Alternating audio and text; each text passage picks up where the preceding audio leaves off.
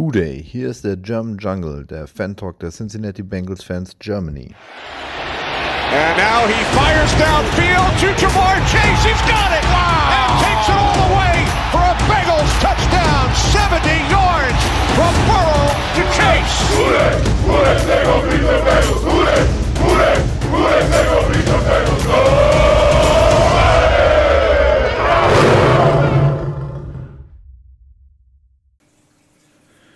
So, Hude und herzlich willkommen zur nächsten Folge des German Jungle Podcast. Ich bin wieder der Rio und ich habe auch wieder Unterstützung dabei. Steven, grüß dich. Eine wunderschöne gute Tageszeit. Und auch der Mann der Erheilung, Andrea, ist wieder dabei. Grüß dich, Andrea. Rio, ich war letzte Folge so kurz davon, einfach strikt auf Schweizerdeutsch anzufangen, weil du mich immer mobst wegen meinem Hochdeutsch. Wegen deinem was? Ja, Nee, eben, wir machen, jetzt kein, wir machen jetzt keine Dialektfolge. Ich glaube, da werde ich noch weniger verstanden als Das machen wir dann zum 1. April. Um Gottes Willen. Also für alle, die nicht in der Facebook-Gruppe drin sind, ähm, oder ich weiß nicht, wo hast du das überall geschrieben? Es war Auf jeden äh, Fall äh, haben wir, ja, wir, wir haben auf jeden Fall gelernt, äh, dass es das Wort Erheilung in der Schweiz gibt. Ähm, Ich bin also mir nicht so sicher, ob es erheilt. das gibt oder ob ich einfach einen Erfindergeist habe. Es, äh, es transportiert zumindest ungefähr, äh, was du dir darunter vorstellst. Also man fühlt das Wort schon. Ähm, Ja, ich, ich, ich was ich- glaube, wir kriegen jetzt ganz viel, viel böse Nachrichten aus der Schweiz, äh, dass wir hier verkaufen, dass alle all Schweizer so ein Zeug vielen sammeln. Schweizer Groupies, die wir haben. Ja, jetzt haben wir den Germanisten den Krieg erklärt. Okay, gut. Äh, wie ihr merkt, wir sind ein bisschen spät dran diese Woche. Ja, und es ist ein bisschen früh Ähm. dran heute. Hey. ah. Ja, Sa Samstagmorgens, nur für euch opfern wir uns. Ähm, Steven ist noch nicht ganz auf Empfang, also bitte sämtliche Versprecher heute mal äh, verzeihen. Was ja das was Ähm. Ungewöhnliches. Ja, ist auch wieder wahr. Äh, kommen wir mal zum letzten Spiel. Ist jetzt mittlerweile fast eine Woche her. Äh, gegen die Seahawks haben wir gewonnen mit 17 zu 13. Ähm, Andrea, äh, wie hast du das Spiel gesehen? Waren wir auch besser oder glaubst du, wir hatten auch eine gute Portion Glück mit dabei? Darf man von Glück reden, wenn ein Teil verdammt gut war und der andere Teil eher nicht so gut? Also irgendwie die ersten zwei Drives waren wir besser offensiv, dafür war es defensiv noch nicht so gut und dann danach war es wie umgekehrt, offensiv ging genau gar nichts mehr und defensiv haben wir äh, echt geile Drives hingelegt und die Defensive hat einfach mal ums Mal der Offense den Arsch gerettet und das gehört ja dann auch zu einem Footballteam dazu, dass da immer zwei bis drei Teile ähm, mit für den Sieg verantwortlich sind und am Sonntag war es halt mal äh, das Spiel der Defense, die uns den Sieg geholt hat, kann man ja auch mal so sagen. Ja, wäre jetzt ja auch nicht das erste Mal. Ähm, Steven, wenn man sich so die groben Zahlen anguckt, ne, also die Yards gegenüberstellt, 381 Seahawks, 214 wir, äh, 5,4 per Play gegen 4 uns gegenüber, ähm, 70 Plays von denen, 53 von uns, äh, 24 zu 15 First Downs, also die Zahlen sprechen im Großen und Ganzen doch schon deutlich in Richtung Seahawks. Adrian Franke hat jetzt bei sich im Podcast auch nochmal gesagt, also er hat die Seahawks eigentlich stärker gesehen. Ähm, dann kam noch dazu, also zumindest meine Meinung, kannst ja gerne widersprechen, aber ich glaube, wir hatten durchaus schon das Glück, dass die Seahawks gerade in wichtigen Situationen oft irgendwelche Flaggen kassiert haben. Ja, also Glück hatten wir auf jeden Fall. Ähm, Würde mich bei Andrea anschließen, dass die Defense auf jeden Fall das Spiel für uns gewonnen hat. Ähm, ja, im Prinzip, äh, äh, lass mich mal kurz bei der Offense anfangen, da gibt es nicht viel zu sagen. äh, wir haben zwei gute erste Drives hingelegt und auf einmal hat es ausgesehen, als wäre die Luft raus. Unkonzentriertheiten, Drops, Burrow war oft, er hat sich zwar wieder rund bewegt, aber mental wirkt es, als sei er noch nicht ganz da, wo er hin soll. Oft seinen ersten Receiver einfach niedergestarrt, jeder wusste, wo der Ball hingeht. Ähm, ja, die Defense hat im Prinzip die Seahawks Yards gewinnen lassen und in der Red Zone haben wir dann eben äh, den Laden zugemacht und haben sie einfach aus der Endzone rausgehalten. Sogar an der, O- an der Goal-Line oder kurz davor ein paar Mal einfach bärenstark und ja, ich würde sagen, eigentlich sogar die D-Line hat uns das Spiel gewonnen, weil was die Druck kreiert haben, was die auch dann, ähm, ja, äh, für eine, ja, also Panik war es jetzt nicht, aber also mal ein bisschen Druck hat, ähm, haben sie da auf jeden Fall schon gespürt, also Geno Smith. Äh, das hat ihn halt auch zu Fehlern gezwungen, wodurch ja auch die Turnover kamen, die ja auch, der von Taylor Britt war ja, glaube ich, sogar Endzone, kurz vor der Endzone. Äh, ja, da fehlen denen natürlich die Punkte. Und 17, Wo ich, 13. gerade ansprichst, ich, ich fand diese Aktion von der Interception, wie er da so seitlich reinfliegt, ich fand die Weltklasse. Ja, also der spielt weil, weil eine eigentlich ja, weil er ins Niemandsland. Ja, super. Also es könnte eventuell sein, dass wir nachher über den Teil äh, unserer Mannschaft auch nochmal sprechen. Wir haben ja zu was aufgefordert, aber wir bleiben jetzt erst nochmal bei den Seahawks. Ähm, Andrea, wer war denn für dich, wenn du würdest, könntest du einen Spieler rauspicken aus der Defense, wo du sagst, so der hat eigentlich da das Heft in, in die Hand genommen oder siehst du das einfach im kompletten Kollektiv? Ja, also man muss schon nochmal über Cam Taylor Britt sprechen, weil er auch dann mit dieser Interception und dem anschließenden Return ähm, ja überhaupt die Grundlage gibt, dass wir ähm, danach das Field Goal schießen, weil die Offense kriegt ja da quasi, also die macht ja keinen Raumgewinn. Die machen drei Plays und schießen das Field Goal und ohne dieses Field Goal hätte die, hätten die Seahawks am Ende ähm, hätten de, hätte denen wiederum ein Field Goal gereicht, um das Spiel zu gewinnen. Und so brauchten sie halt den Touchdown und also diese Interception war echt wahnsinnig. Und dann hätte ich jetzt eher einfach, wie Steven schon gesagt hat, eine Positionsgruppe an sich, einfach die D-Line, ähm, die da auch mit ähm, Sample und Hubbard und Hendrickson, die waren ja am Ende wirklich alle, BJ Hill auch, die waren ja am Ende wirklich alle mit wichtigen Plays irgendwie da und die haben am Ende das Spiel für uns beendet. Also die, diese zwei ähm, wollte ich nochmal hervorheben. Ja, also ich würde auch gerne noch einen Namen in die Runde werfen, den ich jetzt, glaube ich, auch noch gar nicht gehört habe. Und das ist äh, Wilson. Zehn Tackles, davon neun Solo, ein Sack, zwei Tackles for Lost und noch ein Quarterback Hurry. Der hat ein Wahnsinnsspiel abgerissen, aber irgendwie so ein bisschen unterm Radar. Also, Steven, ist der dir auch aufgefallen oder hast du das auch gar nicht so auf dem Schirm gehabt? Ähm, doch, also er hat sehr intelligent vor allem gespielt ähm, hat die Mitte in Coverage auch immer zugehabt. Ähm, hat, äh, ist ganz früh in die Lanes rein, hat Running Backs dann ja, dazu gezwungen, dass sie nochmal weiter über außen gehen, dass äh, die nächste Gap suchen. Äh, war jetzt nicht das stärkste Spiel von ihm in diesem Jahr, aber seinen Job hat er sehr intelligent gemacht und ja, finde ich auch, kann man sagen, hat ein gutes Spiel hingelegt. Ja, also ich glaube, wir sind uns einig, die Defense hat auf jeden Fall abgeliefert. Ähm, aber trotzdem gibt es natürlich ein paar Geschichten, was die Offense angeht. Ähm, wir haben einen neuen Superstar, Right Receiver, würde ich mal sagen. 100% Catch Rate, äh, direkt einen Touchdown gefangen. Ne? Bei jedem Pass, den er gefangen hat, hat er einen Touchdown gemacht. äh, war zwar nur einer, aber und der auch nur für drei Yards, aber ähm, wir haben einen neuen ersten äh, Touchdown quasi in der Liga gesehen und ich fand, da war vor allem bemerkenswert, unabhängig jetzt davon, dass der erste Touchdown von ihm war, wie Joe Burrow danach reagiert hat. Oder wie siehst du das, Steven? Du willst den Namen Andre Iosivash einfach nicht aussprechen, habe ich recht. Würde ich niemals zugeben. Barbara Salisch sagt, du musst nicht sagen, wenn du dich selbst belasten könntest. ähm, hatten starkes Spiel gemacht. Gerade jetzt so, wo Burrow schwächelt und du siehst auch, Burrow hat so ein bisschen Vertrauensprobleme mit ein paar Receivern. Deswegen sucht der Chase ja auch so oft und auch Boyd. Ähm, dass er da gleich diese Connection mit äh, Josivasch gefunden hat, fand ich, fand ich geil. Ähm, Burrow auch die Aktion, dass er den Game, den, den Ball nochmal gesichert hat für ihn, weil das, da gab es ja auch eine Flagge auf dem Feld, da war es ein bisschen Verwirrung, zählt der Touchdown, zählt er nicht.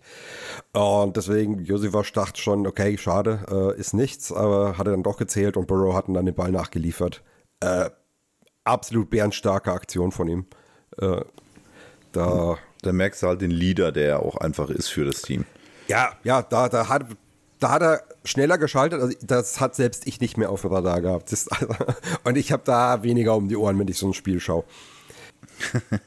ähm, aber ja, ich würde ich würd die Erwartungen mit ihm noch, noch nicht so hoch hängen. Ich meine, klar, er hat jetzt einen Touchdown, der hat schon ein paar Mal gut ausgesehen. Ähm, aber als Receiver, du musst da noch so viel lernen auch in der Liga. Ähm, lass, gib dem Jungen mal Zeit, übertreibst nicht sofort mit den Erwartungshaltungen. Ja, ich bin immer gespannt, wie das auf Wide Receiver weitergeht. Ist ja durchaus ein Thema, gerade äh, wenn es um T. Higgins geht, aber auch da kommen wir später noch zu. Ähm, was jetzt aufgefallen ist, Andrea, äh, dass wir allgemein irgendwie den Ball, finde ich, dann doch relativ gut verteilen, aber wirklich Zahlen liefern tut eigentlich nur Chase und, und Boyd.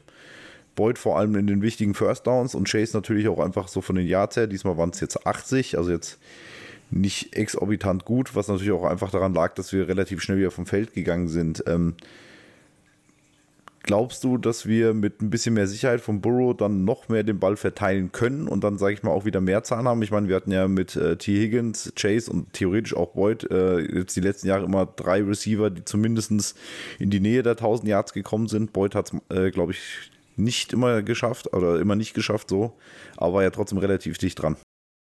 Findest du, dass wir den Ball gut verteilen? Weil ich finde, genau das ist das Problem. Dass ähm, momentan die Offense genau dann funktioniert, wenn Chase funktioniert und ähm, ab und an ist mal Boyd für ein oder zwei Plays da, aber auch nicht in der Form oder in der Value, ähm, in der er sonst war. Und von Higgins kommt nichts, also wirklich gar nichts. Ähm, da hat er die letzten Saisons deutlich besser gespielt. Higgins wirkt verunsichert, wirkt ähm, einfach auch nicht bei 100 Prozent. Da kann man jetzt hoffen, dass die Rippengeschichte. Ich wollte gerade sagen, er ist ja auch nicht bei 100 Prozent. Spiel du mal mit einer gebrochenen oder Ja, ja, da, eben da, darauf also. wollte ich jetzt hinaus. Da kann man, also die Rippe ist, hat ihn sicherlich behindert. Ähm, da kann man hoffen, dass sich das jetzt über die Bye Week ähm, auskuriert und dann ähm, er vielleicht auch den Kopf ein bisschen freier bekommt. Und weil es wäre schon wichtig, dass äh, T wieder als wichtige Anspielstation für Burrow da ist, weil ja sich sonst Defenses einfach auf Chase äh, einschießen äh, und vor allem sich Burrow dann nur noch irgendwie auf Chase äh, fokussiert und das kann auch zu hässlichen Interceptions führen. Ja. Okay, ja, dann aber hat einer von euch beiden noch irgendwas? Ja, also man soll das mal mit der Rippe nicht unterschätzen, gerade wenn die Rippe angebrochen ist. Das behindert dich bei allem. Das behindert dich sogar beim Atmen. Also das darf man wirklich nicht unterschätzen. Wenn der dann noch vielleicht irgendwie unter Schmerzmitteln spielt, dann ist er wahrscheinlich auch nochmal off, weil da der Fokus auch immer ein bisschen drunter leidet. Ähm, ja, hoffen wir, dass es nach der Bye Week besser geht und dass es tatsächlich wirklich nur die Rippen war und dass er jetzt so langsam wieder auch dann den Fokus bekommen kann, ähm, weil diese Vertragsjahr, das er jetzt gerade hat, äh, das scheint bei ihm ja schon ein bisschen äh, im Kopf zu sitzen. Ja. Okay, hat dann sonst noch irgendeiner zum Spiel was? Weil ansonsten würde ich nämlich dann zu unserem Mailback kommen. Ähm, nee. Nee, es war ja hässliche Defensivschlacht und wir haben halt wirklich Glück gehabt. Wie würde Thomas jetzt sagen, a win is a win? Ist auch so. Ja. Am Ende fragt dich ja. keiner, wie du dazu gekommen bist. Ähm, Gerade in der aktuellen Situation nicht. Äh, jetzt kommt die Bye Week, da kann man das eine oder andere Rädchen vielleicht nochmal drehen. Äh, mittlerweile bin ich auch ganz froh, dass die so früh ist. Ähm, allerdings, was wir dann im nächsten Spiel machen gegen die 49ers, besprechen wir dann in der nächsten Folge. Ähm, dann gehen wir jetzt zu den Fragen rüber. Und äh, wir fangen mal direkt an. Wir haben nämlich direkt äh, eine Rückmeldung der German Seahawkers bekommen. Äh, da das noch, sage ich mal, in dieses Zwischenfeld passt, ist das eigentlich ganz gut. Und wir starten mit dieser Frage. Und zwar wollten die Seahawkers wissen, war eure Defensive so gut oder unsere Offensive so kacke? Jetzt haben wir schon ein bisschen drüber äh, geredet. Ähm, Andrea, wenn du es jetzt kurz und knapp sagen würdest, welche Variante ist es denn oder war es beides? Beides. Es gehört, es können das ist ja das Schöne am Football. Es gehören immer zwei Seiten dazu. Ja, unsere Defense hat am Ende und in der Red Zone enorm aufgedreht, aber Gino Smith hat auch enorm lange den Ball gehalten, ähm, wirkte unsicher, Ähm, die Konzepte haben vielleicht auch nicht so gerade gepasst für die Red Zone.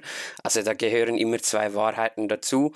Ähm, das Run-Game, was ja ein großes Thema war für die Bengals in den Spielen davor und eigentlich eine große Stärke war bei den Seahawks, ähm, war jetzt auch nicht so mega überzeugend. Also wie gesagt, unsere Defense hat eine Parforce-Leistung gezeigt, aber zur Wahrheit gehört halt auch, dass die Seahawks sicherlich nicht äh, äh, on top waren mit ihrer Offense.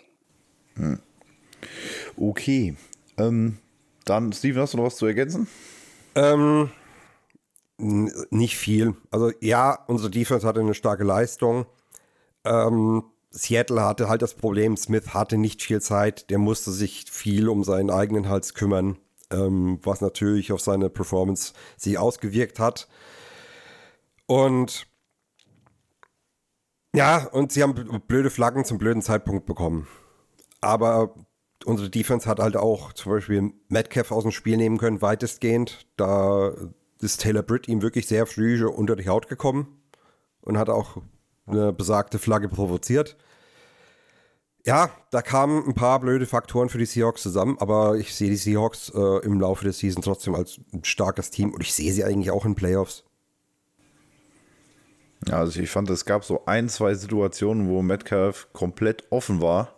Hat so, glaube ich, ein bisschen drüber aufgeregt, aber Gino überhaupt nicht die Zeit hatte, ihn zu finden, weil er eigentlich nur auf der Flucht war. Und ähm, ich denke auch, bin dabei euch, dass das eher so, ein, so eine Mischung aus beiden war. Also sicherlich war unsere Defense-Leistung sehr gut. Ähm, allerdings in der einen oder anderen Situation haben die es uns auch einfach gemacht. Wie gesagt, da waren noch so ein paar Flaggen mit dabei, die uns auch geholfen haben.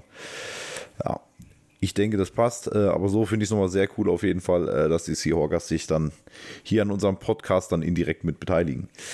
Okay, dann nächste Frage. Der Sebastian äh, würde gerne wissen, wie wir unsere junge Secondary einschätzen und ob wir sie besser als erwartet einschätzen. Steven. Ähm, ja, ich finde, sie sind besser, als ich es befürchtet hatte zunächst. Ähm, klar, gibt hier und da noch ein paar Abstimmungsprobleme. Wir haben schon ein paar Busted Coverages gesehen, aber die sind im, von Spiel zu Spiel weniger geworden. Ähm, ich finde, man sieht, dass unsere Secondary jetzt athletischer ist als die Jahre zuvor. Damit kannst du halt auch viel Fehler wieder gut machen. Ähm, aber ich denke, wenn die jetzt im Laufe der Season noch mehr zusammenwachsen, die Kommunikation noch flüssiger wird, noch ein bisschen mehr Erfahrung reinkommt, ähm, dann könnte es sogar die beste Secondary werden, die wir in den letzten Jahren hatten. Ja, ich bin, bin da eigentlich bei dir. Ähm, ich finde, gerade am Anfang hast du noch gemerkt, dass so dieses äh, System, was Lou ja hat, das quasi alles äh, ineinander übergreift und so weiter, dass das einfach noch nicht so komplett implementiert war bei allen Spielern und auch noch nicht auf dem Niveau.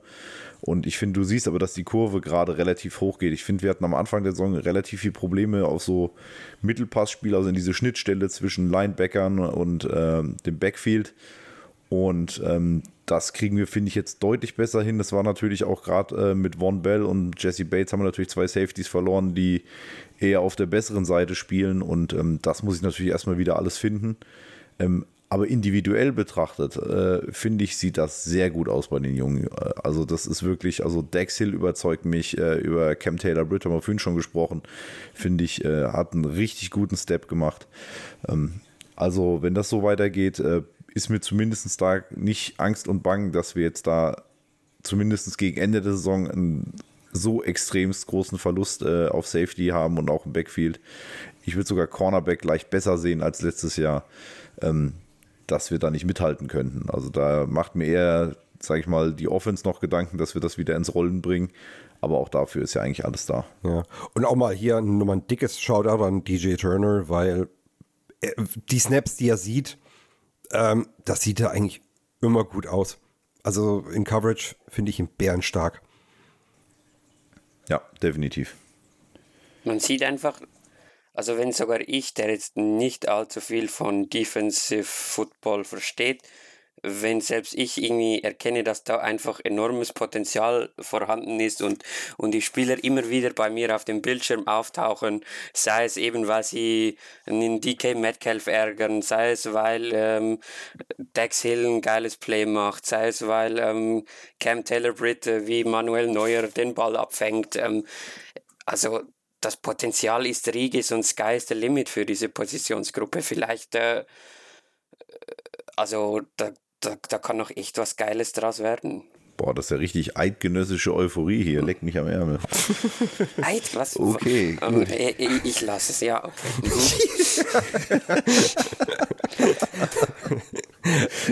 Okay. Lass dich doch von Gut, dem kommen wir- Bankfutter nicht so triggern. Ah ja, ah, ja. So, dann kommen wir weiter. Äh, Ami James äh, will wissen, wie das wohl mit dem Play-Calling weitergehen könnte. Ob, äh, also er fragt genau, bleibt es bei Zach Taylor oder gibt er es ab? Kommt noch eine Umstellung? Werden wir unberechenbarer in den Spielzügen? Andrea. Ja, pff, was soll ich dazu sagen? Ich glaube nicht, dass eine Umstellung irgendwie kommen wird im Sinn von, wer jetzt da in Charge ist.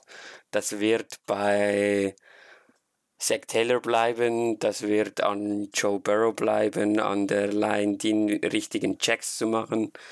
Ähm, ich weiß ehrlich gesagt nicht, wie viel da Brian Callahan mit Einfluss drauf hat.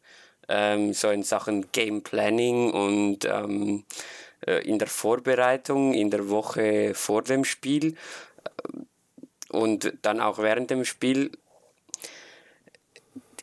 Brian Callahan, der OC, war ziemlich angefressen am Montag in der Pressekonferenz nach dem Spiel. Er meinte irgendwie, er saß am, am Abend, am Sonntagabend vor dem iPad und war, und war einfach irgendwie frustriert, weil äh, sie als Coaches und mit dem Spielermaterial, das wir haben, da, muss einfach mehr kommen. Und ich hoffe, sie nehmen sich dieses Gefühl und, und machen was draus. Also, man hat jetzt diese zwei Wochen Zeit, ähm, aber ich glaube nicht, dass da eine Veränderung in Verantwortung passieren wird, sondern allerhöchstens eine Veränderung in der Herangehensweise. Ja, bin ich, bin ich bei dir. Also, Steven, um mal den Teil der Frage nochmal rauszunehmen, mit dem, äh, ob wir unberechenbarer werden. Ich denke, das ist natürlich auch aufgrund der Situation mit der Verletzung, ähm, dem damit reduzierten Playbook sind wir natürlich nicht so flexibel äh, in unseren Geschichten, also in unseren Calls gewesen. Ähm, und die Offense hat ja die letzten Jahre gut funktioniert. Siehst du denn irgendeinen Anhaltspunkt, dass man sagt, äh, ja, da ist jetzt irgendwie was dieses Jahr so viel e eklatant schlechter geworden, dass das eigentlich, wenn alle wieder fit sind und eingespielt sind, eigentlich nicht wieder auf ein sehr, sehr hohen Niveau wieder zurückkommen könnte? Also ich glaube, viele verstehen noch nicht so ganz, wie eingeschränkt unsere Offense momentan eigentlich wirklich ist. Ähm, ich meine, klar, wir hatten jetzt die ganzen Wochen äh, Burrows Wade, die hatten quasi immobil gemacht. Du kannst, konntest also jedes Play, was gefordert hat, dass sich Burrow bewegt, war raus. Jedes Play, was quasi eine Abwandlung von diesen Plays ist, war raus. Alle Plays, die, die quasi ein Fake davon sind, waren raus. Ähm, du schneidest nicht nur nur ein Play dann ab, sondern einen kompletten Zweig von Plays und auch andere Verwandte. Ähm, das zusätzlich zum Faktor, dass Burrow einfach in der Shotgun sein will, was dich auch nochmal zusätzlich limitiert, gerade im Run-Game nochmal massiv limitiert.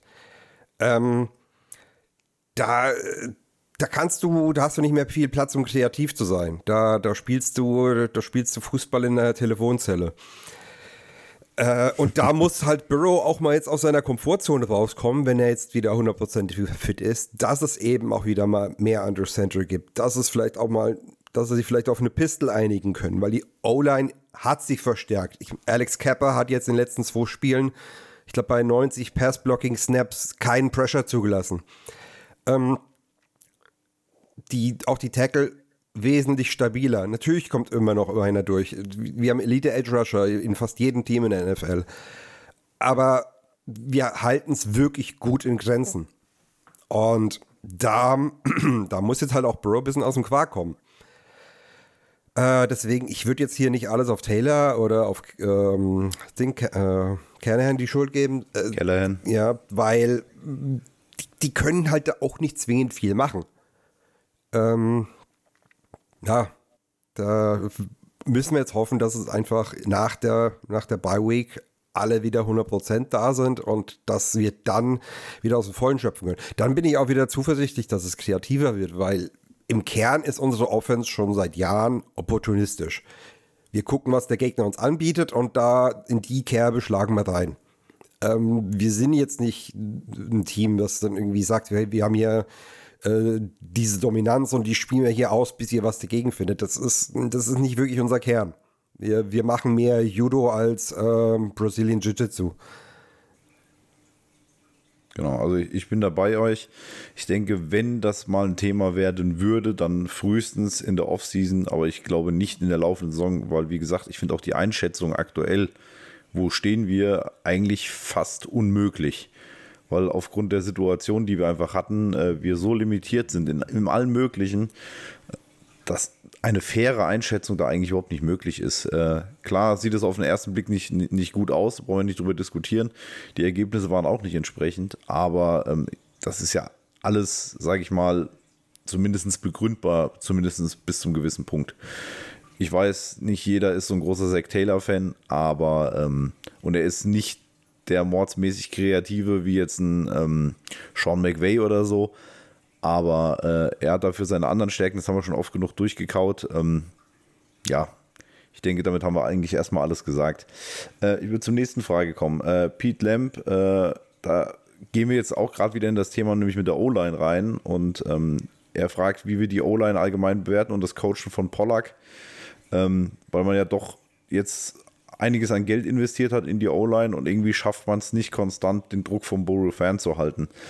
Äh, gerade wenn es irgendwelche Stunts gibt. Jetzt, äh, du hast ja gerade schon angesprochen, Steven, mit den äh, Elite-Pass-Rushern, wo es natürlich dann immer ein bisschen schwierig ist, gerade wenn die auch wissen, dass der Quarterback nicht wirklich weglaufen kann. Ähm, dann hast du mit Wolzen einen, der diese Saison leider nicht ganz so das Niveau gehalten hat äh, vom letzten Jahr, der dann regelmäßig ja, überfordert ist äh, damit. Und wenn natürlich der Pass Rush weiß, also ich finde, das beste Beispiel ist eigentlich, das hatten wir, glaube ich, in der Cardinals-Folge schon, äh, ist das Thema, wenn wir einen, einen Quarterback haben, der nicht weglaufen kann und äh, du das weißt, dann kannst du auch eher mal blitzen, weil Burrow hat sich vor den Blitzen eigentlich immer gut in Sicherheit gebracht und ist jetzt halt nicht mehr dazu in der Lage gewesen. Und wenn der Gegner das natürlich weiß, dann kann er natürlich genau in diese Kerbe reinschlagen. Ja, ähm, ganz ähm, kurz wegen dem Thema Blitzen will ich gerade mal aufgreifen. Ähm, überlegen wir mal, die letzten Jahre wurde Burrow einfach nicht geblitzt. Jedes Team wusste, wenn du Burrow blitzt, das ist zu gefährlich, der nimmt, dir, der nimmt dich auseinander. Hat kein Schwein mehr gemacht. Und diese Saison haben wir in jedem Spiel, weiß nicht, wie viele Blitzes gesehen. Also zweistellig pro Spiel würde mich nicht wundern. Äh, Zumindest kam es einem Gefühl zuvor, weil, äh, weil Burrow einfach immobil war. Du kannst es, wie du schon gesagt hast, einfach nicht bewerten, weil du, du hast nicht das originale Produkt gesehen. Ja. Also gerade eine der größten Stärken, die Burrow immer hatte, nämlich, dass er Blitzen eigentlich immer massiv bestraft hat, wenn es denn mal kam. Ähm, das die Möglichkeit hatten wir jetzt halt einfach nicht. Ja. Und deswegen finde ich, ähm, ja, wir haben sicherlich nicht die beste O-Line, aber das war uns eigentlich vorher klar. Also ich finde, sie ist immer noch äh, im, im, oberen Drittel mit angesiedelt. Ähm, aber wie gesagt, eine Vollendsbewertung ist aktuell meiner Meinung nach überhaupt nicht möglich. Sondern da muss man erst einen fitten Burrow haben und dann gucken, wie dann die O-Line äh, agiert, wenn diese Blitze in dieser Form nicht mehr kommen, weil Burrow sie wieder bestraft. Und dann sieht die O-Line, glaube ich, auch schlagartig besser aus. Ja, ähm, aber ich finde, ich finde, die O-Line ist sogar inzwischen fast eine Stärke. Also hat Potenzial, wirklich zu einer Stärke zu werden. Ich meine, äh, Orlando Brown, bis jetzt zu seinen, bis er verletzt raus musste, da hat er auch keinen Pressure zugelassen, glaube ich, äh, im, im Spiel. Ein Sack, ein Sack hat er, glaube ich, gehabt. Ja, in der Season hat er, glaube ich, ein Sack mal zugelassen. Ja, ähm, also ja, eigentlich Wolzen, ziemlich gute Zahlen, ja. Wolzen zahlt Lehrgeld das ist ein Sophomore-Slump, wo er gerade durchläuft, aber man muss so ein bisschen äh, schauen, gegen was für D-Lines der jetzt diese Saison bislang schon spielen musste, was wir da, äh, was da für Gegenspieler bei ihm waren. Und dann sieht man so ein bisschen mehr in Relation. Äh, und natürlich, klar, Wilson Ja, dann ist hat die dann Schwachstelle muss- in der O-Line und deswegen greifen Ja, Defenses es auch kommen noch die mehr an. Sachen dazu. Ja, ja. Ja, es kommen, es kommen noch mehr Sachen dazu. Das ist natürlich, äh, Bolton hat auf der linken Seite einen neuen Mann neben sich. Das muss ich auch erstmal akklimatisieren. Ja. Und dann ist natürlich klar, dass bei den Namen, die da sonst so rumstehen, dass die Defense im Normalfall dann logischerweise auch Bolton eher als die Schwachstelle rauspicken würde. Und äh, dann wird natürlich auch dieses Gap extremst attackiert. Ja. Das ist, äh, ist nicht nur Wolzen alleine, sondern auch einfach die Umstände, die ihn, glaube ich, dazu machen. Und wie gesagt, auch da, sobald Burrow wieder fit ist, denke ich, könnte das ganze Thema äh, schon wieder anders aussehen. Ich glaube, worauf die Frage ein bisschen auch abgezielt hat, ist ja, dass Frank Pollack ähm, diese große Recall-Aktion war. So äh, vorhin mit ihm lief es ganz gut, da hat man einige Tackles entwickelt. Ähm, jetzt holt man ihn zurück. Er wird auch zum Run-Game-Coordinator ähm, äh, nominiert. Das heißt, er ist für das Laufspiel irgendwie zuständig und gerade das Laufspiel wirkt ja einfach oft einfach maximal unkreativ, irgendwie durch die Mitte oder äh, Duos. Ja, pass auf, André, Andrea, Mhm. warte mal kurz, bevor du weiter redest, dann streue ich nämlich direkt die nächste Frage Mhm. ein, die hier auf meinem Zettel steht. Äh, und zwar Colare Volare, wo auch immer der Name herkommt. Äh, äh, wieso können wir nicht rushen? Das ist meine einzige Frage. Das denke ich mir ständig seit langem. Wenn wir den Lauf mal gemacht haben, dann waren wir viel besser im Spiel. Und hinten dann noch Mixen und P-Ryan. Ähm, das ist ja genau im En- Endeffekt diese Geschichte, glaube ich, die dann da äh, mit zusammenpasst. Ähm, ich wollte dich nicht zu lange unterbrechen, ich wollte die Frage nur schon mal reingeschmissen haben, du darfst weitermachen. Ähm, eben, also wir laufen dann irgendwie viel so Gap und Duo und so diese Runs innen und die jetzt einfach auch nicht dazu designt sind, um dann äh, die großen Läufe irgendwie zu bekommen, sondern eher so dieses äh, Ground and Pound, zwei bis vier Yards und dann hast du nach dreimal vier Yards das First Down. Ähm, ich weiß nicht, also ist so ein bisschen die Frage, liegt es am Personell, das man hat? Ähm, sei es auf Running Back, der jetzt sicherlich nicht der explosivste Running Back ist. Um, liegt es am Personell, das man in der O-Line hat, weil die ähm, lieber das spielen oder in dem besser sind? Äh, liegt es an Burrow, weil der lieber nicht under Center spielen möchte? Ähm, hat man sonst einfach keine Ideen für das Laufspiel. Ähm, so die einzige kreative Abwechslung, die da drin ist, sind ja dann irgendwelche Pitches nach außen oder so Tosses und, und solche Sachen. Und was ja momentan echt äh, ein bisschen beeindruckend ist, so die meisten guten Offenses, also zum Beispiel San Francisco oder äh, Miami, die haben ein absolut gefährliches Laufspiel und darauf können sie dann halt aufbauen. Und klar, das sind dann auch Running Backs wie Christian McCaffrey, den man teuer bezahlt. Ähm, aber es muss wieder mehr zum Fokus werden. Die Frage ist halt, können wir das mit dem Personal, das hier ist und den Ideen, die wir haben und wie unser Team ausgerichtet ist, können wir das? Oder müssen wir uns einfach zufrieden geben mit dem, was wir haben und, und versuchen daraus das Beste zu machen? Ähm, Ja, äh, hast du noch was zu ergänzen, Steven? es ist, das ist kein, deswegen funktioniert es wegen diesem. Das ist halt ein Haufen. Das sind ein Haufen Faktoren, die miteinander einspielen. Dass Burrow eben hauptsächlich in, in der Shotgun spielt. Da hat äh, der Running Back allein schon vier Yards, äh, wo er mit dem Ball überhaupt bis zur O-Line wieder zurücklaufen, bis zur Line of Scrimmage zurücklaufen muss. Ähm, ja, die, das, das limitiert halt brutal. Äh, dann Mixen wirkt nicht mehr ganz wie der Spritzige, zumal bei ihm halt auch das Problem ist, er ist nicht der beste Passblocker. Das heißt, wenn er auf dem Feld ist, weiß man, okay, es ist ein Laufspiel. Und wenn es kein Laufspiel ist, ist er eine Liability. Das heißt, du attackierst Mixen so oder so im Backfield. Wenn er einen Ball hat, tackelst du ihn. Wenn er einen Ball nicht hat, rennst du ihm einen Haufen, tackelst Burrow. Äh, die, das ist das ist ein Problem, zumal weil wir ja keinen anderen Running Back haben, der Pass Protection wirklich kann. Ähm, das, Wie wir schon eindrucksvoll gesehen haben, Genau. inklusive Anschiss von Burrow. genau. äh, und ja, da, da, das ist schon so ein Riesenmanko. Allein das, das, du kommst da nicht raus. Du, du brauchst einen fitten Burrow, damit er wieder an der Center stehen kann, damit du wieder ein, ein, äh, ein Laufspiel hast, weil aus der Shotgun mehr, mehr als ein Drawplay, finde ich, kannst du da nicht wirklich laufen. Pistol eher mal, aber selbst das haben wir ja bislang nicht groß zugetraut. Wir hatten mal vereinzelt eine.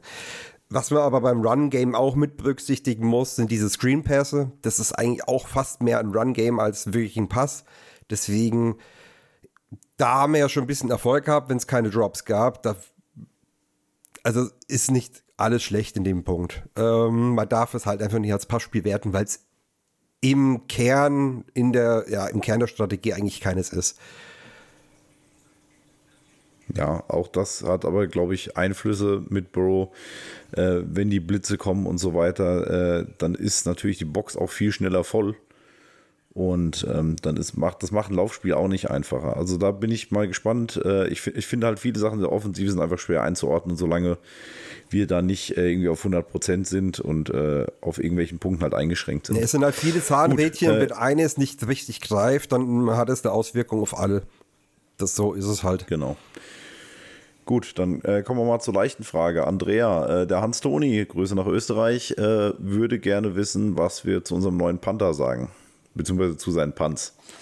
Bradley Robbins ist unser Panther und er macht seine Sache gut. Oh. Ähm, hatte ein bisschen, vielleicht ein bisschen Anfangsschwierigkeiten oder hat nicht direkt das gemacht, was alle erhofft haben und das ist irgendwie jedes Mal hinter die 10-Yard-Linie zu panten. Aber seine Punts sind hoch, sie sind lange in der Luft, sie funktionieren meistens und ähm, sie werden viel weniger returned als noch letztes Jahr. Und damit erfüllt er das, was er tun soll. Ja. Würde ich mich so anschließen. Ja, Gut, ich bin ja so Steven, ganz, machen wir gleich weiter. Ja, ich bin ja so ganz zufrieden ja. ja, stimmt, die Hangtime passt. Äh, die Platzierung wird langsam besser, ähm, aber er hat auch schon ein paar Mal die Coverage, also outkickt. Äh, und ein bisschen Distanz hätte ich dann schon noch gern, gerade wenn wir tief in der eigenen Hälfte sind. Da fehlt es manchmal, aber ich hoffe, das ist einfach ja, eine Sache, die, die er vielleicht noch verbessern kann. Ähm, wo, wobei ich auch nicht einschätzen kann, wie das Verbesserungspotenzial für bei Panthern ist. Da gibt es andere Experten für.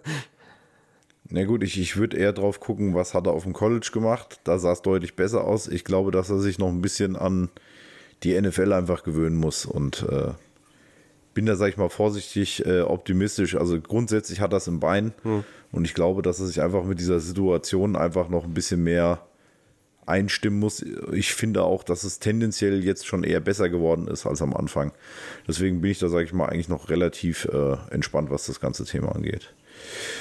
Steven, was sagst du denn, äh, beziehungsweise die Frage kommt von Jens, äh, die Fra was sagst du denn zu Miles Murphy? Ich meine, er ist ein, unser First-Round-Pick gewesen und aktuell tendenziell eher der Edge 4, äh, nachdem Osai ja eigentlich auch ganz gut spielt müsste man da von einem First Rounder nicht irgendwie ein bisschen mehr erwarten können. Nö. Das ist ein Late First Rounder. Das, äh, das, wir wussten beim Draft schon, das ist ein De Developmental Pick. Äh, halt ein brutal starker Athlet, der einfach noch seine Pass-Moves lernen und auch kombinieren lernen muss. Äh, und der auch diese ganze Taktik, die du da auf dem Feld in Sekundenbruchteilen schnelle in deinem Kopf ablaufen lassen musst, das musst du alles erstmal reinbekommen. Ähm, er hat jetzt so vereinzelte Snaps gesehen. Ich denke mal, das wird im Laufe der Saison auch noch mehr werden. Ich meine, wir kennen auch Luz ähm, Aversion wirklich spielen zu lassen, weswegen ja auch ähm, äh, die Sache, ach, wie heißt er denn auf CB? DJ Turner, weswegen das ja noch noch mal mehr hervorzuheben ist, weil das nicht die, die Regel ist bei Lou. Äh, Miles Murphy, ich würde den nicht als Bust abtun, das ist überhaupt nicht. Also das ist, den fange ich an nächstes Jahr zu bewerten. Ja, also als Bast äh, finde ich, ist es sowieso zu früh. Man sagt normalerweise, wenn man es wirklich bewerten will, braucht man eigentlich so ungefähr drei Jahre. Ähm, ich kann, glaube ich, die Frage grundsätzlich schon verstehen. Also von einem First Rounder, Edge Rusher, der durchaus auch noch teilweise höher gehandelt wurde. Ähm, einen Tacken mehr hätte ich schon erwartet, das muss ich schon sagen. Ähm, aber wie gesagt, ich jetzt irgendwie zu sagen, dass man irgendwie extremst enttäuscht ist, weiß ich nicht. Ähm, dazu sind wir nicht tief genug dran und er hat eigentlich halt noch nicht genug zeigen können. Ja, und deswegen würde ich da auch erst nochmal abwarten. Du draftest aber ähm, auch nicht danach, was den Spieler dir jetzt sofort bringt. Wenn es danach geht, wäre Mahomes ein Bust. Der hat das erste halbe Jahr nicht das Feld gesehen. Ist Mahomes nein, ein Bust? Da wär, da wär, also, ja, oder ist ein Mahomes ein, äh, ein schlechter nein, nein, Pick gewesen? Nee, wie gesagt, so meine, ich sage jetzt Bass nicht, dass Murphy kein Mahomes Steven. ist. Ja, lass mich ganz kurz mal fertig machen. Nein, ja, aber vom Bass spricht doch auch gar keiner. Es geht, ich, ich übertreibe darum, es jetzt das, der Argumentationswesen. Es ist trotzdem kein schlechter Pick gewesen. Der, äh, wir haben eine super starke D-Line. Da, kann, da wird selbst ein Top-10-Pick ein Problem haben, reinzukommen. Ähm, mal langsam machen mit dem Jungen. Da kommt schon noch. Naja, gut, dein Wort in Gottes Ohr. Ich bin ja dafür. Äh, wie gesagt, ich will ihn ja auch noch gar nicht abschreiben. Äh, trotzdem gab es da auch schon Leute, die deutlich später gekommen sind, die am Anfang deutlich mehr geliefert haben. So ist es ja nicht.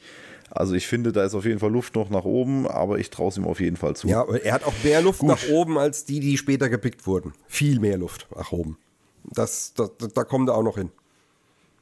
Ja gut, aber Murphy war schon äh, als also schon vorm Draft äh, als durchaus etwas einseitig in, in seiner Art und Weise zu spielen gesehen. Da muss man halt einfach gucken, ob das auch alles so ja, das, dann zusammengreift. Deswegen haben auch viele Experten gesagt, so hier diese Top Ten Argumente, was da manche Draftboards hatten, da, das haben sie nicht gesehen.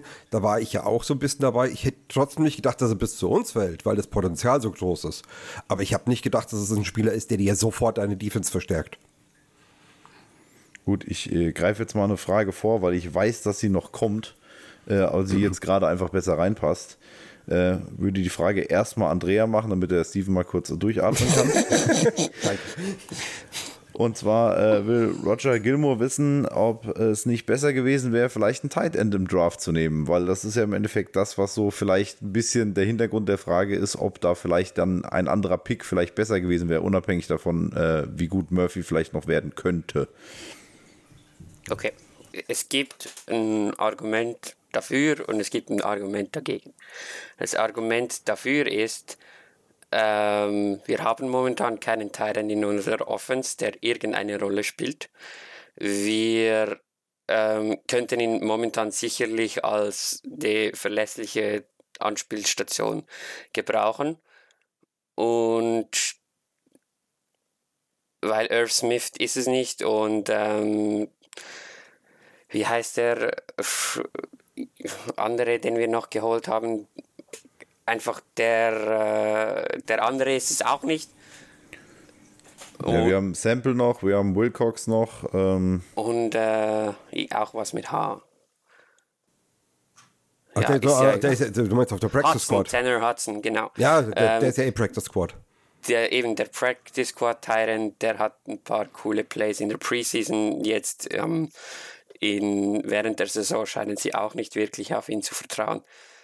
Das wäre das Argument dafür. Das Argument dagegen ist, was hätte einen Tyrant für einen Unterschied gemacht, wenn Barrow eh verletzt ist. Also,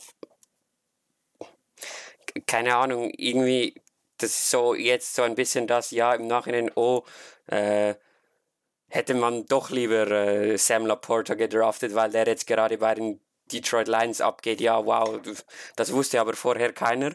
Und äh, Michael Mayer, den alle wollten, ist jetzt auch nicht der Unterschiedsspieler bei den, bei den Raiders. Also auch ein Tyrant hätte an der momentanen Situation der Offense nichts geändert, weil Barrow ist nicht fit und dann würde auch ein Rookie Tyrant nichts ändern, der eh meistens ein, zwei Entwicklungsjahre braucht, bis er bis er wieder auf dem Level und dem Niveau der NFL angekommen ist. Vor, vor allem, nur weil ein Zeit in einem System funktioniert, heißt nicht, dass er in allen Systemen funktioniert oder in deinem entsprechen. Also das ist ein totaler Quatsch. Ähm, man merkt ja auch bei Irv Smith, dass er eigentlich nicht in, äh, bei uns reinpasste. Wir brauchen einfach äh, äh, größere, stärkere Titans, die halt mehr Stärke im Blocken haben, als ein Irv Smith das hat. Deswegen ist auch Tanner Hudson im Practice Squad. Äh, der ist im Prinzip nichts weiter als ein Irv Smith Light. Also klar, der kann Bälle fangen. Ähm, aber wenn er auf dem Platz ist, weiß man halt eben auch, da kommt jetzt ein Pass und da gut möglich, dass er in seine Richtung kommt. Und wenn Tanner Hudson auf dem Platz steht, also höchstwahrscheinlich dass er da hinkommt, weil wir wissen, dass Henry Hudson auch nicht blocken kann. Ähm, ja, äh, Sam Laporta, logisch, war ja auch ein Name, den wir vor dem Draft gehandelt hatten, dass es eine logische Überlegung wäre. Aber äh, ich bin mir nicht sicher, dass er bei uns geklappt, äh, gepasst hätte. Sam Laporta ist ja, glaube ich, auch ein, äh, ein eher kleinerer äh, Tight End, für, für Tight Ends meine ich jetzt. Ähm, ich denke, der hätte bei uns auch nicht viel besser ausgesehen. Wir benutzen Tight Ends eben halt nicht viel. Ja, gut, war auch bis jetzt noch nicht so viel da, was du benutzen konntest. Naja, also ich meine, äh, wir hatten jetzt zwei, zwei Tight Ends für ein Jahr hier bei uns und die haben anschließend jeweils äh, woanders gute Verträge bekommen. Ähm, also alles Kacke war es nicht, aber eben in einem Nein, System, wo der Tight End keine große Gewichtung hat. Ja, also ja gut, man muss natürlich auch bedenken, dass wir aktuell äh, auf Right Receiver so gut aufgestellt sind, dass der Tight End auch nicht so die Rolle spielt. Da ist das, der Blocking-Skill fast wichtiger als äh, der, im, im Passspiel. Gut, ähm, gehen wir mal weiter. Äh, und zwar der Christoph äh, wird gern wissen, äh, ob wir bis zur Trade Deadline noch äh, was versuchen, äh, uns auf irgendeiner Position zu verbessern. Und dann wäre halt auch die Frage, auf welcher. Und äh, ja, ob wir da schon Kandidaten für im Auge hätten. Steven. Ähm, mich würde es arg wundern, wenn wir da was machen. Wir geben, wir trennen uns noch extrem ungern von Draft-Picks. Ich wüsste jetzt. Okay, das ist ja, das ist ja bekannt. Ja, ich, ich versuche die Frage mal umzuformulieren. Wenn, wenn du jetzt was entscheiden dürftest, wo würdest du angreifen und hättest du da einen Kandidaten? Ja, ich würde vielleicht bei Denver mal nachfragen, ob sie für einen Pick-Swap äh, Pirine hertraden. Dass man irgendwie, sie kriegen einen fünften, wie einen sechsten und sie und Pirine, irgendwie sowas vielleicht, ich weiß es nicht. Ähm, weil die wollen höchstwahrscheinlich eh ein Rebuild, so wie ich das sehe. Ähm, sie brauchen nicht und Pirine würde uns eigentlich wirklich gut tun, weil dann hätten wir den Third Down Back. Okay, Andrea, was zu ergänzen? Ich bin der klaren Meinung, dass wir was tun sollten, im Wissen, dass nichts passieren wird. Ich bin der klaren Meinung, dass es irgendwie einen zweiten Running Back braucht der ein bisschen mehr Explosivität mitbringt oder einfach zumindest mal ein anderes Skillset als Mixen es hat noch mitbringen kann. Ähm, gerade Running Backs, irgendwie vielleicht einen Cordero Patterson von Atlanta, ähm, der ja auch so noch äh, Fähigkeiten im Receiving hat oder dann eben eine Recall-Aktion von Pirine. Ähm, vielleicht Clyde Edwards Hilaire von den Chiefs, weil er schon mit Burrow und Chase zusammengespielt hat. Äh, irgendwie sowas, aber ich mache mir da leider nicht allzu große Hoffnungen. Also so abgeschrieben, wie die dort ist, da äh, kann ich mir ein bisschen wenig vorstellen, dass wir für ihn traden. Da denke ich eher, dass die Chiefs ihn irgendwann mal cutten. Jo, gut. Ähm, dann machen wir weiter. Und zwar unser guter Freund äh, Domme hat geschrieben, äh, gleich drei Fragen. Ähm, einmal geht es ihm um die Beurteilung der Rookies. Ähm, ich finde, wir sollten es jetzt nicht übertreiben. Wir, wir kriegen es sonst von der Länge her irgendwann nicht mehr hin. Ich meine, über äh, Murphy haben wir ja schon gesprochen. Steven, würdest du irgendeinen Rookie jetzt nochmal rausheben wollen, äh, sowohl positiv wie negativ? Ähm, ja, DJ Turner haben wir ja schon gesagt. Äh, Gerade bei einer komplexen äh, und komplizierten und risikoreichen Positionen spielt er meine, meiner Meinung nach Überwartung. Und dass äh, Josivasch nicht nur im Roster ist äh, als Late-Round-Pick, sondern auch äh, jetzt schon seinen Touchdown gemacht hat und generell gut ausschaut, weil sein Touchdown von ihm war auch intelligent. Es war ein Broken Play und er hat die Defense dann auch noch abgeschnitten. War super intelligent, finde ich stark. Muss man auch auf jeden Fall mal positiv erwähnen. Ja. Ja, ich finde allgemein, also ich finde bei vielen, also ich würde jetzt Chase Brown mal rausnehmen, aber gerade so die äh, frühen Runden, äh, Jordan Battle, traue ich zumindest zu, da auch noch einen guten Sprung zu machen. Äh, Charlie Jones sah schon sehr gut aus, war jetzt verletzt. Ähm, über Robbins haben wir auch schon gesprochen. Also ich finde im Großen und Ganzen äh, haben wir eigentlich eine relativ gute Draft-Class. Ähm, aber ist natürlich jetzt noch gerade die Offensiven äh, aktuell ist halt jetzt zum relativ frühen Zeitpunkt in der Saison noch ein bisschen früh, finde ich, um die wirklich abschließend zu bewerten. ich denke, das wird sicherlich nochmal am Ende der Saison äh, nochmal ein Thema werden, wenn es auch in Zukunft geht. Wo muss man sich noch verstärken, wo nicht? Oder hat man die Lösung vielleicht halt schon? Und ähm, ja, ich denke, das sieht man ja bei Dex Hill, der hat in der ersten Saison auch äh, hinter Jesse Bates nicht wirklich eine Rolle gespielt. Und ich finde, er macht seinen Job jetzt sehr, sehr gut. Also von daher bin ich mal gespannt. Ähm, Andrea, Mhm. Welche Gruppe braucht dann Upgrade? Wir haben das ja gerade schon mal und für was wir nur traden, das ist ja nochmal so ein bisschen das, was wir gerade vom Christoph schon, schon hatten. Äh, ich denke mal, du hast da wahrscheinlich nichts mehr zu ergänzen. Nee. Ähm, Steven, du wahrscheinlich auch nicht. Ähm, nee. Dann würde ich gerade, dann würde ich, würde ich gerade äh, zur nächsten Frage dann übergehen, äh, welche Positionsgruppe uns positiv überrascht hat. Und ich glaube, das klang jetzt auch schon relativ durch, dass wir von unserer Secondary äh, relativ überzeugt sind. Also zumindest bei mir auch ein bisschen überrascht, weil ich habe gedacht, es dauert ein bisschen länger, bis die sich da hinten mit den Jungen und viele neue und Avusier, muss mal gucken, wie nach dem Kreuzbandriss, äh, wie das alles so funktioniert. Und ich finde das relativ überzeugend. Oder würdest du mir da widersprechen wollen, Steven? Nee, da bin ich bei dir. Andrea, hast du eine Positionsgruppe, die du noch ausheben möchtest? O-Line. Einfach weil die O-Line so schlecht war. Ich, alle haben immer gesagt, das ist jetzt die beste O-Line, die Burrow bei den Bengals hatte und ich wollte es einfach zuerst sehen. Ich habe es jetzt gesehen, sie geben ihm mehr Zeit. Ähm, klar, es sieht, äh, sie sehen manchmal ein bisschen unbeholfen aus, äh, aber in 90% der Fälle geben sie ihm echt genügend Zeit. Und das ist ein riesengroßer okay, also so Vorteil. Ja, also so wie, wie die Frage gestellt ist, würde ich das jetzt deine Antwort nicht unterschreiben. Also ich finde, eine positive Überraschung sind sie nicht. Ich finde, okay. sie sind eigentlich ziemlich genau da, wo ich sie erwartet habe. Ja, also, ich hatte schon, ich hab, äh, ich, ja, ich hatte schon eben, wie gesagt, ich wollte es zuerst sehen, ich war mir unsicher. Äh, ja. Also für mich ist, ist schon nochmal so eine positive Bestätigung, vielleicht kann man es so umformulieren. Ja. Und, und wie, wie gesagt, da kommt halt noch dann dazu, dass wir halt, naja, wie gesagt, diese Hindernisse, ich will es jetzt nicht schon wieder erzählen, äh, halt einfach haben, äh, die eine Bewertung, finde ich, auch schwierig macht. Eine Sache, die man in der Secondary okay. vielleicht sagen muss, noch, wir haben endlich Turnover, was wir ja lange Zeit nicht hatten. Wir haben endlich wieder Interceptions. Stimmt. Wenn Jesse Bates nichts gefangen hast, war es das eigentlich, ja, das stimmt schon.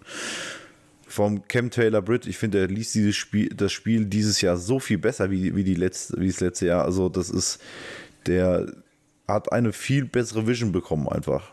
Also, Zumindest in meiner subjektiven Wahrnehmung. So, jetzt, ich versuche mal den nächsten Namen auszusprechen. Also mi.br01. Mibr, wie auch immer.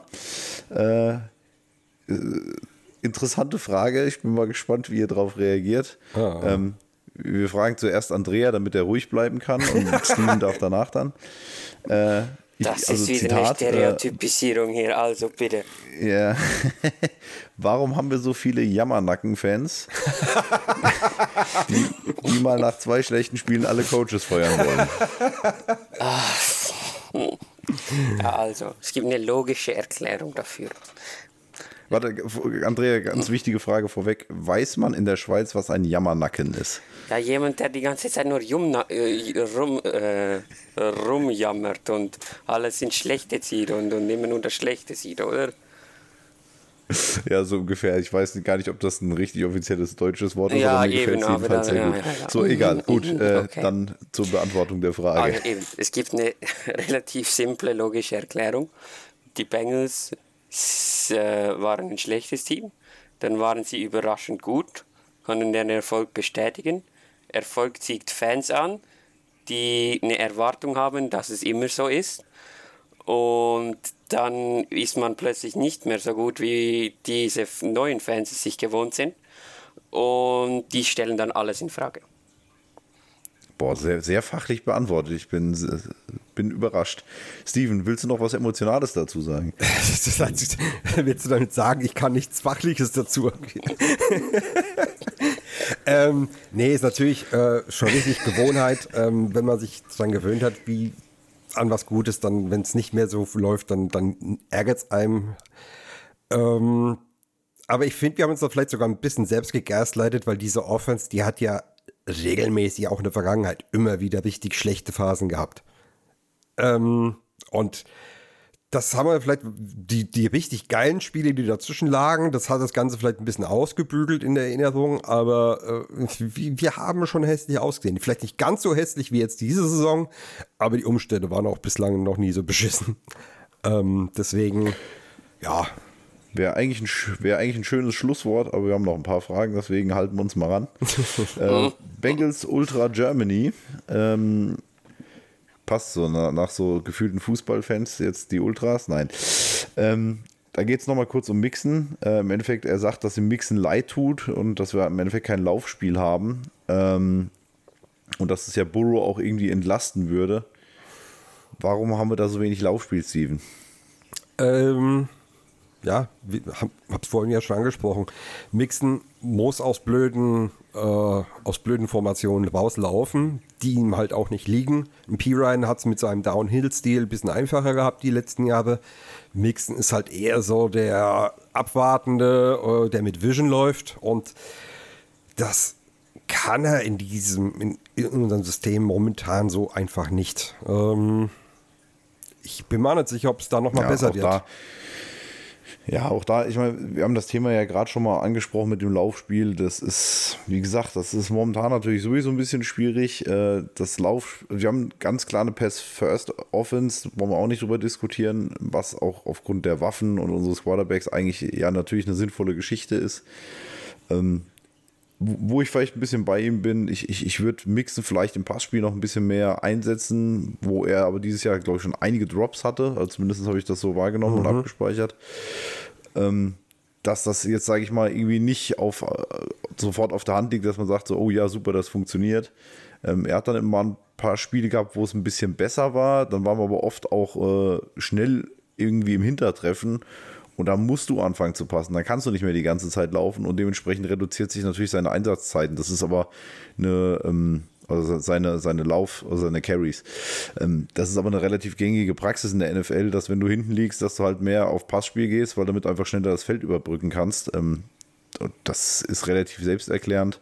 Und wie gesagt, dann mit der aktuellen Situation ist es natürlich eine blöde Kombi. Aber ich bin zumindest dabei, dass ich mir ein bisschen mehr Laufspiel oder effektives Laufspiel wünschen würde. Ähm, ja, bin ich mal gespannt, wenn wir da fit sind, ob es besser wird. So, ähm, Andrea, Sleeping Dogma wird gern wissen, ob wir Hayden Hurst vermissen. Ja, keine Ahnung.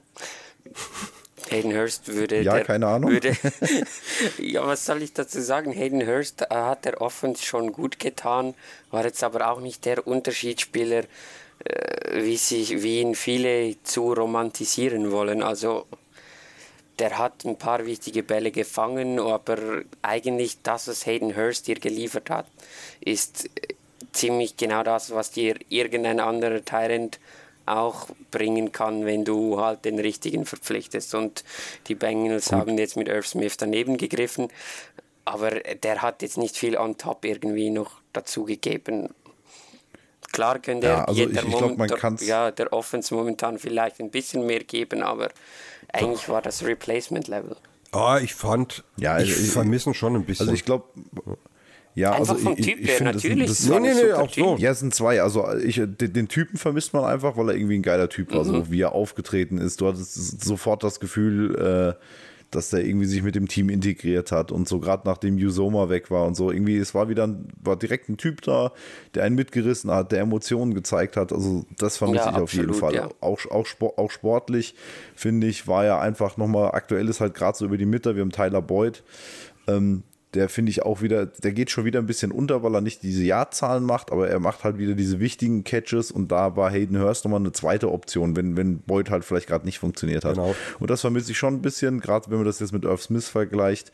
Ähm, hätte ich lieber wieder Hayden Hurst, allerdings für das, was die Panthers ihm zahlen, muss ich sagen, das war er dann wahrscheinlich auch einfach nicht wert und also, beziehungsweise ist er in unserer Offense im Gesamt eigentlich nicht wert, weil wir dafür zu viele gute Passstationen haben, äh, auch auf den hinteren Plätzen noch, was Wide Receiver angeht. Ja, nicht auf Tight End, aber wie gesagt, in unserer Offense meiner Meinung nach auch nicht die allerwichtigste Position. Ja. Ich meine, klar, er ist auf jeden Steve. Fall ein besserer Blocker als Irv Smith. Da vermisse ich ihn aber gar nicht. Was ich bei ihm vermisse, diese Clutch-Plays. auch gerade so bei Third Downs, wo er sich dann wirklich nochmal frei läuft, den Ball bekommt und dann auch nochmal seinen Körper reinwirft, um nochmal zusätzliche Yards zu bekommen. Ähm, das hat auch immer der Offense mal einen kleinen Ruck gegeben, da, auch wenn er dann immer aufgesprungen ist äh, mit, mit, mit lauten Schrei. Ähm, das vermisst du schon, weil das siehst du bei. Also Irv Smith fällt mir auf dem Platz nicht auf. Gar nicht. Ich weiß nicht, ob der drauf ist oder nicht, außer ich suche ihn. Ähm, bei Hurst wusste ich, dass er da ist. Und das hat nicht nur an den Haaren gelegen. Okay, gut, Steven, die nächste Frage auch von Zübingen Dogma geht direkt an dich und zwar, Okay. ob du nicht mal eine Gestichtsstunde geben kannst, äh, wie schlecht wir eigentlich mal waren, damit vielleicht der ein oder andere trifft, ist ein bisschen wieder die Jammernackenfrage, äh, wie schlecht wir mal in der Vergangenheit waren. Ähm, damit wir es jetzt nicht alles wiederholen, du hast jetzt drei Wörter, um zu sagen, wie die 90er Jahre so gelaufen sind. Das muss reichen. Okay, gut, gut zusammengefasst. nee, ich werde hier keine öffentliche Therapiestunde jetzt sitzen, abhalten, aber äh, wenn, wenn, einer, wenn einer ein bisschen Katastrophentourismus sehen möchte, ähm, ja, einfach mal so David Klingler suchen. Ah, Blake war ja fast schon Licht, Lichtblick, aber oder so, so äh, Schuler Junior, die Jahre, äh, das war. Puh, das war hart. Haben wir nicht sogar Gut, in der Zeit irgendwie den ganzen Draft von den Saints abgelehnt für irgendwie Achilles Smith oder, oder irgend so eine Geschichte? halt die Fresse.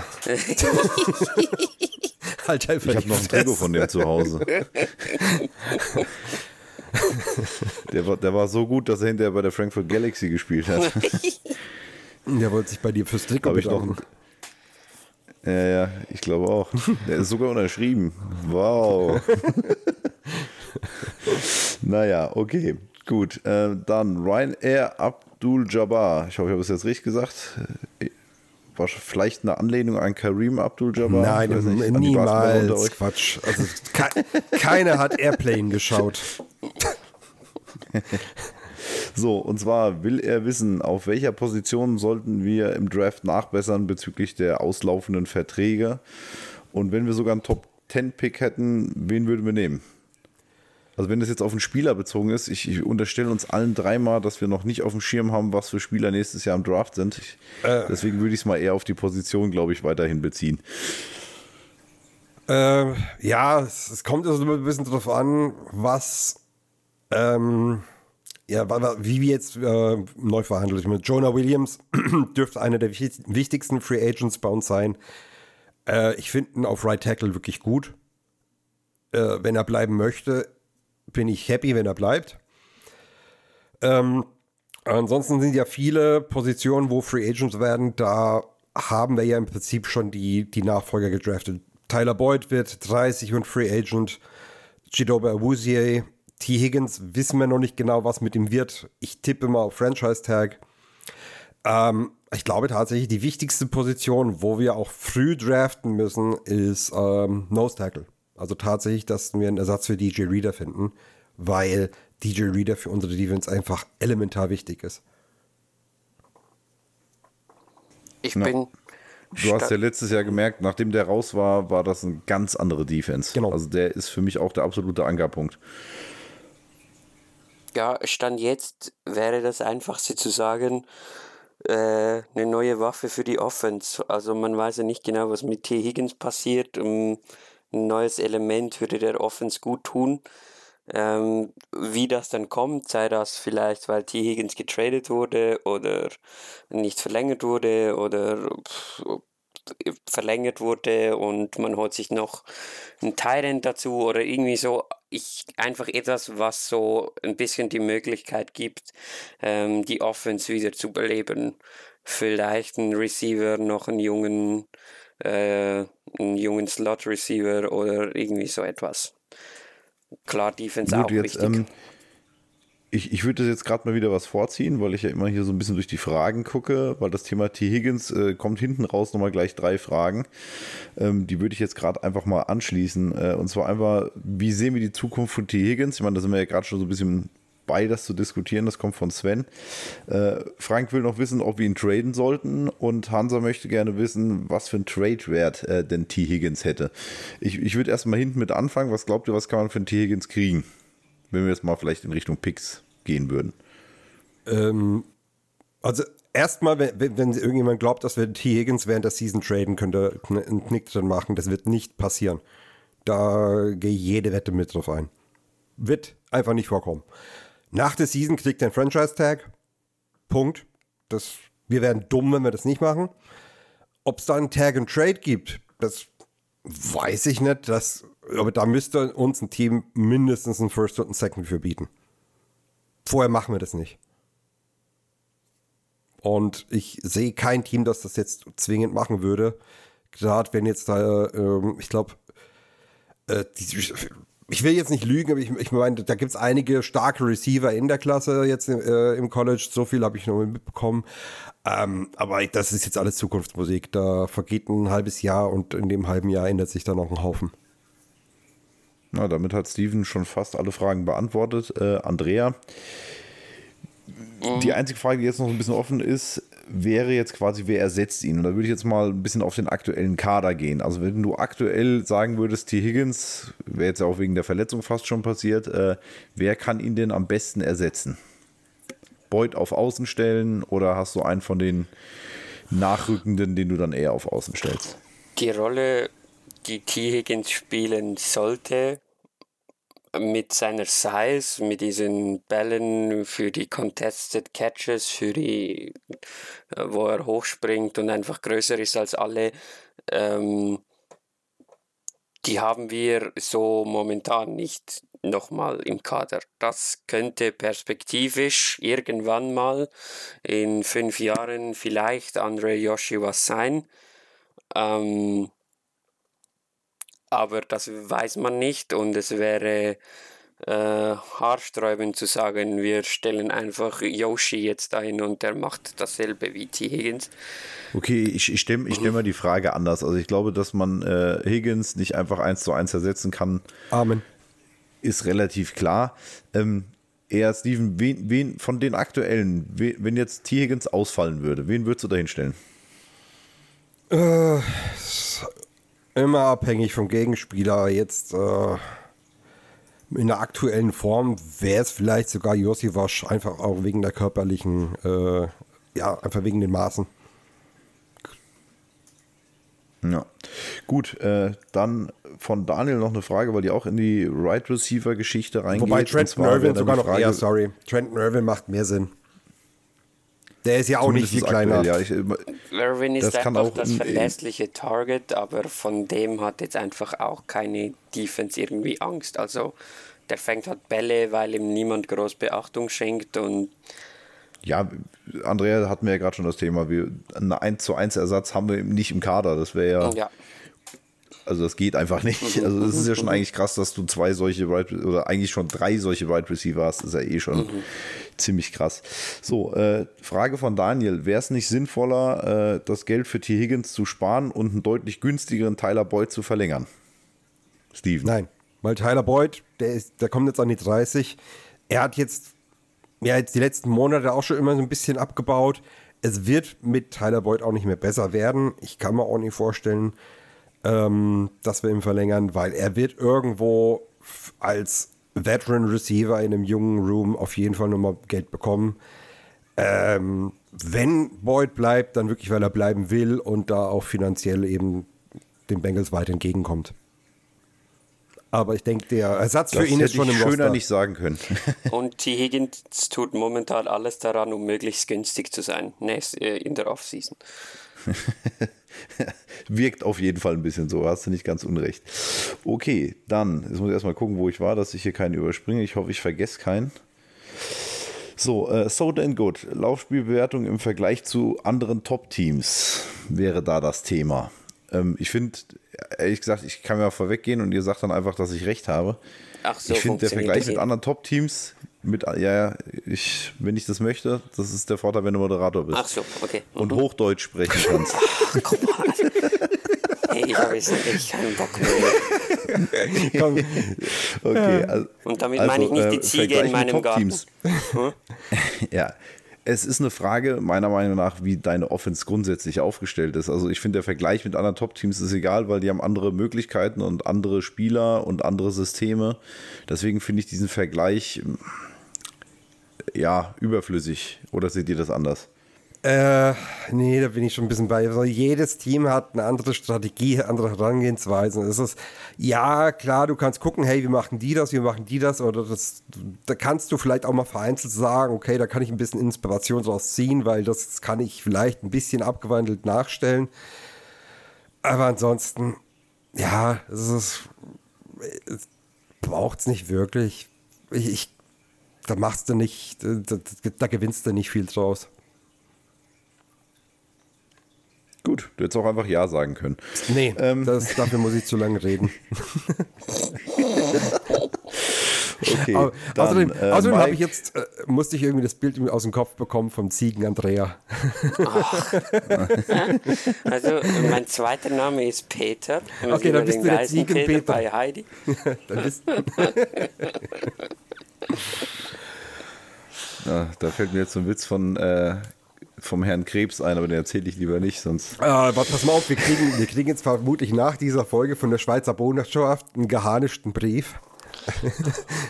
Dann kommt die gefährliche Schweizer Armee mit all den besoffenen, äh, unfreiwilligen äh, Wehrdienstlern. Unfreiwilligen.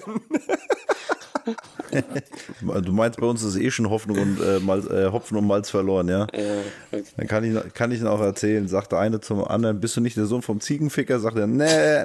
Okay, machen wir weiter. Ähm, oh. ich gehe jetzt schauen. Gut. Ähm, Mike würde gerne nochmal das ah, offensive Playcalling äh, eingeordnet haben, aber im Endeffekt haben wir das ja, glaube ich, schon getan äh, im aktuellen. Und ähm, ich denke, das ist ein Thema, das kann man nochmal machen, wenn Burrow wieder fit ist und dann mal gucken, wie es dann aussieht. Ich denke, aktuell haben wir eigentlich alles dazu gesagt. Ähm, dann kommen wir tatsächlich schon zur letzten Frage. Äh, und zwar möchte Joshua wissen, ähm, ob wir was davon haben, in die Playoffs zu kommen, Andrea.